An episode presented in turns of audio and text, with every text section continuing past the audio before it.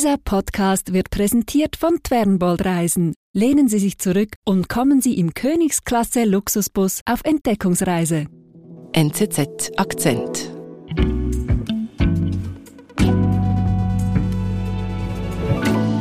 Hallo Jonas. Hoi Antonia. Du warst ja einige Wochen nach Kriegsausbruch in Israel, um dir als Nahostredaktor so ein Bild der Stimmung zu machen. Und da hast du Captain Ella getroffen. Ich fand den Namen irgendwie auf den ersten Blick noch lustig, Captain Ella. Ja, das klingt jetzt ein bisschen nach Superheldin, äh, ist es aber nicht. Also Captain Ella, Hauptmann Ella, mhm. äh, sie ist Pressesprecherin der israelischen Armee. Aber ja, sie hat durchaus eine Mission. Und die wäre? Ja, sie ist ja Pressesprecherin, das heißt, sie muss Informationen über den Krieg verbreiten, sie muss diesen Krieg aus Sicht der israelischen Armee erklären. Mhm. Sie spricht mit Journalisten, bearbeitet Anfragen und so weiter, gibt Interviews. Salam. Aber sie ist auch in den sozialen Netzwerken tätig, so wie in Videos auf Instagram oder auf TikTok zum Beispiel. Ich höre, das ist aber auf Arabisch. Genau. Äh, Ella ist eine arabische Israeli, sie ist arabischsprachig aufgewachsen und ja, mit diesem sprachlichen Hintergrund ist es jetzt ihr Job, der arabischen Welt Israels Krieg gegen die Hamas zu erklären. Als Pressesprecherin der israelischen Armee steht Ella Wawiya alias Captain Ella als arabische und muslimische Israeli sprichwörtlich zwischen allen Fronten. Auslandredakteur Jonas Roth hat sie getroffen.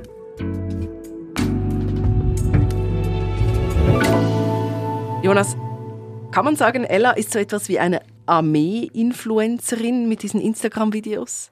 Ja, das kann man so sagen. Sie, sie, sie, tritt auf in der Uniform vor der Kamera, postet diese Clips auf YouTube, auf TikTok, auf mhm. Instagram und ihre Aufnahmen richten sich an die arabische Welt, die natürlich auch auf den sozialen Netzwerken unterwegs ist. Mhm. Ist nicht unbedingt ein einfacher Job. Ja, aber genau das ist ja ihr Job. Sie mhm. soll sich an diese Leute richten. Und wahrscheinlich wollte sie die Armee gerade auch deshalb in dieser Funktion haben, weil sie einen arabischen Hintergrund hat, aber gleichzeitig israelische Staatsbürgerin ist. Sie hat somit wohl auch einen besseren Zugang zur arabischen Welt und macht diesen Job mittlerweile seit zehn Jahren. Wie kommt denn jetzt Ella oder nachher eben Captain Ella zur israelischen Armee? Ja, das ist schon eine eher außergewöhnliche Karriere. Das ist nicht unbedingt ein vorgezeichneter Weg, denn da, wo Ella herkommt, in der arabischen Community in Israel, hat die Armee doch einen eher schlechten Ruf und nicht viele Leute entscheiden sich dafür, Militärdienst zu leisten. Warum ist das so? Also es sind zwar doch 20 Prozent der israelischen Bevölkerung sind arabische Israeli. Mhm. Davon machen aber nur etwa ein Prozent den Militärdienst. Mhm. Viele können sich mit dem Staat Israel gar nicht identifizieren. Sie fühlen sich immer noch als Palästinenser und jetzt gerade die israelische Armee ist für sie auch ein Instrument des Staates, mit dem Gewalt gegen Palästinenser ausgeübt wird. Das heißt, die Skepsis in dieser Gemeinschaft ist sehr groß. Mhm. Aber Ella als Araberin eben auch findet trotzdem den Weg zur Armee. Ja, genau. Und das ist eine spannende Geschichte, finde ich, weil sie zeigt, wie sich arabische Israeli in diesem Land mit ihrer Identität auseinandersetzen müssen. Eben, sie kommt aus dieser Kleinstadt, die heißt Kalansawe. Mhm. Sie ist das jüngste von fünf Kindern. Und sie hat mir zum Beispiel erzählt, wie sie als Zwölfjährige während der zweiten Intifada nur Al Jazeera. Aufstand der Palästinenser. Genau, da lief im Haus ihrer Familie eigentlich nur Al Jazeera. Und da hörte sie halt jeden Tag, dass an der ganzen Gewalt gegen die Palästinenser, am ganzen Leid, dass da nur Israel schuld dran sei. Und sie mhm. wusste, ich wohne in Israel, ich bin aber Araberin. Mhm. Und sie fragte sich, wer bin ich eigentlich und wo komme ich her, wo gehöre ich hin? Mhm. Und dann hat sie mir erzählt, dass einer der ersten Momente, wo sie eine Antwort auf diese Fragen erhielt, war, als mit der Post ein Brief kam und darin war ihre blaue Identitätskarte. Das heißt? Und darauf stand, ich bin Israelin. Mhm. Und das hat ihr dann eigentlich gezeigt, wo sie hingehört? Ich glaube, das war für sie so ein erster Hinweis, was die Identität anbelangt. Mhm. Viel wegweisender war es dann äh, einen Moment später, also sie ist dann mit 19 zu Hause ausgezogen, hat Kommunikation studiert okay. und da kommt es dann so zu einem Schlüsselmoment. Was ist da passiert? Sie war dann 2013, da ist sie Anfang 20 an einem Journalismuskongress in Eilat, ganz im Süden von Israel. Mhm. Und da ist auch ein Ultraorthodoxer auf dem Podium. Und der sagt, er sei kategorisch dagegen, dass Ultraorthodoxe in die Armee gehen sollen. Und Ella sagt, sie sei dann aufgestanden und hätte ihm gesagt, ich würde dienen, wenn ich könnte, und du solltest dich schämen. Und dann haben offenbar alle applaudiert mhm. Und sie selbst war verwirrt, weil sie nicht genau wusste, weshalb. Und erst dann hat sie verstanden, dass der Militärdienst auch den arabischen Israeli offen steht. Die müssen zwar nicht, aber sie dürfen, wenn sie wollen. Und das hat sie vorher gar nicht gewusst. Das hat sie nicht gewusst. Sie hat zwar ein freiwilliges soziales Jahr gemacht in einem Spital, aber dass sie tatsächlich in die Armee eintreten kann, wusste sie nicht. Mhm. Und der Zufall wollte es, dass an diesem Podium auch der damalige Sprecher der israelischen Armee zugegen war. Mhm. Der ist dann danach auf sie zugekommen, hat ihr für ihre Aussage gratuliert und ja, so ist es gekommen, dass sie zwei Tage später ein Vorstellungsgespräch in der Presseabteilung der israelischen Armee hatte. Und am 11. September 2013 ist sie dann tatsächlich in die israelische Armee eingetreten. Das ging dann schnell.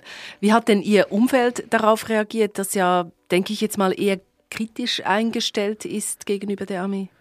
Zunächst haben sie gar nicht reagiert, weil sie okay. es auch nicht wussten. Ah. Also Ella hat während eineinhalb Jahren vor ihrer gesamten Familie, vor ihrem Freundeskreis geheim gehalten, dass sie überhaupt in der Armee ist. Sie lebt ja nicht mehr zu Hause und sie meinte auch, ihre Eltern hätten nie groß nachgefragt, was sie denn eigentlich so mache. Das hatte aber auch damit zu tun, dass sie Angst hatte vor der Reaktion der Familie und der Freunde. Mhm. Und dann passiert aber etwas, das dafür sorgt, dass die ganze Sache auffliegt. Okay. 2015 wird sie vom israelischen Präsidenten mit anderen als herausragende Soldatin geehrt und dann erscheint in einer der größten israelischen Zeitungen ein Artikel und da steht, dass unter den Geehrten auch eine Ella aus Kalansaue ist. Und dann haben alle gewusst, wer das ist. Da war eigentlich ziemlich schnell klar, dass sie das ist. Und ja, wie erwartet, die Reaktionen darauf waren sehr negativ. Sie hat viele Anrufe bekommen und offenbar hat das besonders ihre Mutter sehr hart getroffen. Mhm. Sie sagt, sie habe in dieser Zeit viel geweint und habe auch versucht, das zu kaschieren. So habe sie gegenüber ihren Freundinnen erklärt, nein, die Ella, die sei nur eine Journalistin, die einfach regelmäßig über die Armee schreibe. Mhm. Aber macht das Ella nichts aus, dass ihre Mutter sie da quasi verleugnet?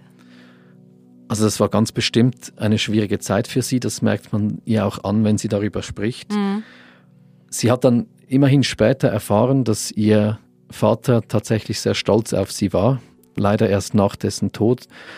Aber sie hat dann erfahren, dass er stets ein Bild von ihr in Uniform bei sich trug, das er all seinen Freunden zeigte. Mhm. Und mittlerweile hat sie sich auch mit ihrer Mutter wieder versöhnt. Aber ich stelle mir vor, jetzt mit dem Angriff der Hamas auf Israel und dem Krieg wird die Situation für Ella nicht unbedingt einfach. Also da spitzt sich ja doch einiges wieder zu.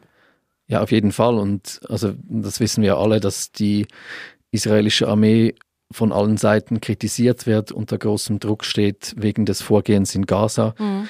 Und Ella selbst ist am 7. Oktober, als die Hamas Israel angreift, ist sie in New York. Sie hat sich zu ihrem zehnjährigen Dienstjubiläum einmal eine Auszeit gegönnt. Okay. Und als sie das erfährt, was passiert ist, packt sie sofort zusammen und fliegt nach Hause.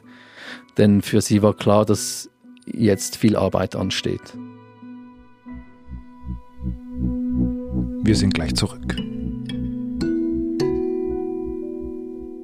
Was viele nicht wissen, der Bus gehört zu den nachhaltigsten Verkehrsmitteln überhaupt. Wer auf Busreisen setzt, reist ökologisch sinnvoll. Der führende Schweizer Spezialist Fernbold leistet sich modernste Reisebusse, die im Betrieb höchst sparsam sind. Und die geringen CO2-Emissionen, die unterwegs anfallen, werden komplett kompensiert. So reisen Sie mit Fernbold 100% klimaneutral.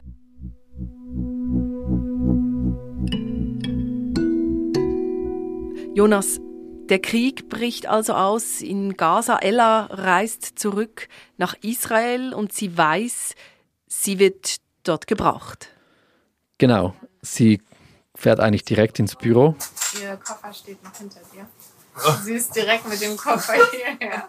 Und das kann ich eigentlich so bezeugen. Als wir sie besucht haben, stand der Koffer von New York immer noch unausgepackt in der Ecke. Mhm. Also sie ist in diesen sieben Wochen, seit dem 7. Oktober, ist sie kein einziges Mal nach Hause gegangen. Okay. Uh, Ella, do, do you sleep here? Yes. This is yes? my uh, bed. An der Wand im Büro lehnt eine Matratze, auf der sie schläft. Also ihr Büro ist eigentlich auch ihr Schlafzimmer. Aha. An der Tür hängen Sportkleider und ein Frottetuch. Also die wohnt tatsächlich da. Mhm. Und ich habe sie eben Ende November getroffen, rund sieben Wochen nachdem der Krieg begonnen hat. Vielleicht kann sie mal ähm, so einen typischen Tag beschreiben. Da war auch eine Übersetzerin dabei und sie hat dann auf Hebräisch ihre Geschichte erzählt. Hebräisch kann sie auch. Ja klar, sie ist in Israel aufgewachsen und eigentlich alle arabischen Israelis sprechen auch Hebräisch. Mhm. Und ja, sie sagt, ihr Job sei derzeit ein 24-7-Job, lange Tage und trotzdem wirkt sie sehr wach. Sie hat ein breites Lachen und man merkt ihr diese, diese Müdigkeit eigentlich gar nicht an.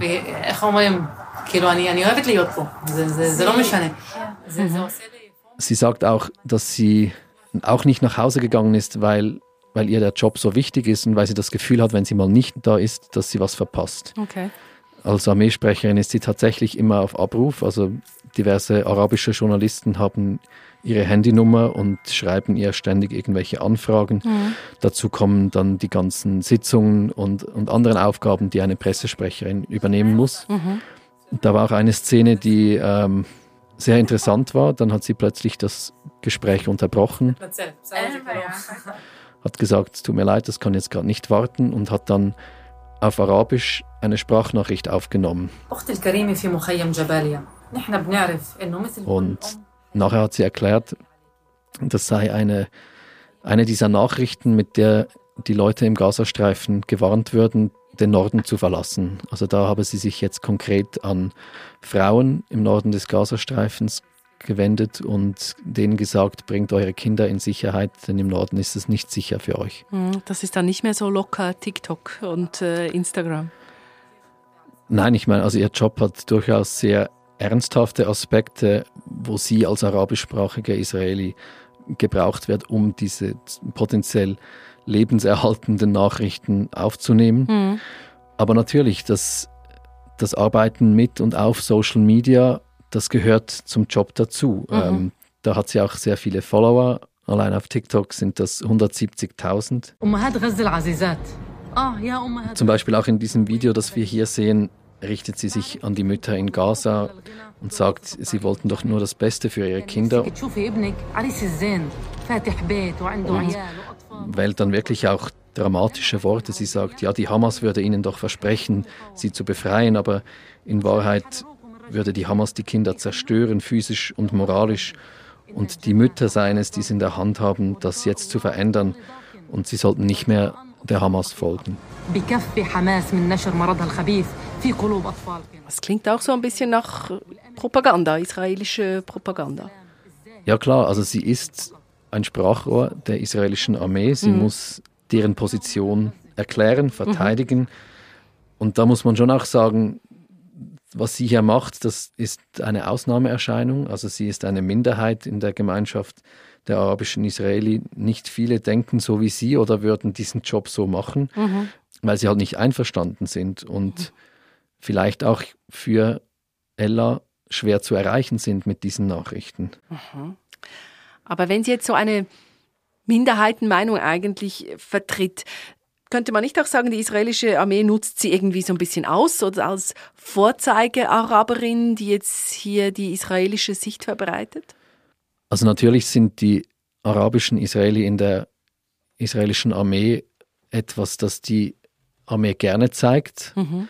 Ja, die Israel will dieses Bild natürlich schon auch verbreiten, dass es nicht eine jüdische Armee ist, sondern eine israelische, in der sich eben dieser gesellschaftliche Schmelztiegel in Israel spiegelt. Mhm. Dass es nicht nur weiße aschkenasische Juden sind, sondern eine breite Palette von unterschiedlichen Menschen mit unterschiedlicher Herkunft. Mhm. Und ja, Ella ist sich ihrer speziellen Rolle sicher auch bewusst. Sie weiß, wie sie und Israel in der arabischen Welt wahrgenommen wird. Zum Beispiel in ihrem Büro läuft auf dem Fernseher immer noch Al Jazeera. Sie informiert sich darüber, wie in der arabischen Welt über Israel berichtet wird. Mhm. Und wenn sie jetzt diese Bilder sieht von Al Jazeera, von der Zerstörung auch im Gazastreifen, sagt sie dazu etwas? Also sie hat da eine relativ routinierte Antwort gegeben. Als ich sie das gefragt habe, hat mhm. sie aus ihrer Brusttasche ein kleines blaues Büchlein gezogen. Sie ähm, hat das hier trägt sie immer bei sich. Und sagte, das sei etwas, worauf sie sehr stolz sei, nämlich der Ethikkodex der israelischen Armee. Und da stehe eben an erster Stelle das Leben der Menschen. Mhm. Aber könnte man das nicht auch als etwas zynisch verstehen? An erster Stelle steht das Leben der Menschen bei so vielen Toten im Gazastreifen. Ich habe nicht das Gefühl, dass das für sie zynisch ist. Sie sagt mhm. ganz deutlich, es sei ihre Aufgabe, die Bevölkerung zu schützen und eben zu warnen, wie sie das tut. Sie sieht sich selbst auch als eine Vermittlerin, die eine Brücke schlagen kann zwischen der arabischen und der jüdischen Bevölkerung in Israel, aber auch zwischen der arabischen Welt und Israel, das Verständnis schärfen. Mhm. Und ja, bei ihr finde ich schon beeindruckend. Sie ist in die Armee eingetreten zu einem Zeitpunkt, wo sie vielleicht in ihrer Identität noch unsicherer war und auch gegen der Armee nach wie vor eine gewisse Skepsis hatte. Und heute, nach zehn Jahren, wirkt sie tatsächlich so, dass sie aus tiefer Überzeugung dabei ist und diesen Job mit Leidenschaft ausübt. Und sie sagt von sich selbst, sie habe in der Armee ihre zweite Familie gefunden.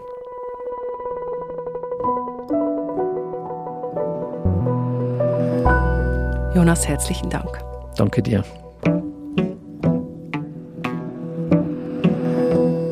Das war unser Akzent. Produzentin dieser Folge ist Marlen Oehler. Ich bin Antonia Moser. Bis bald.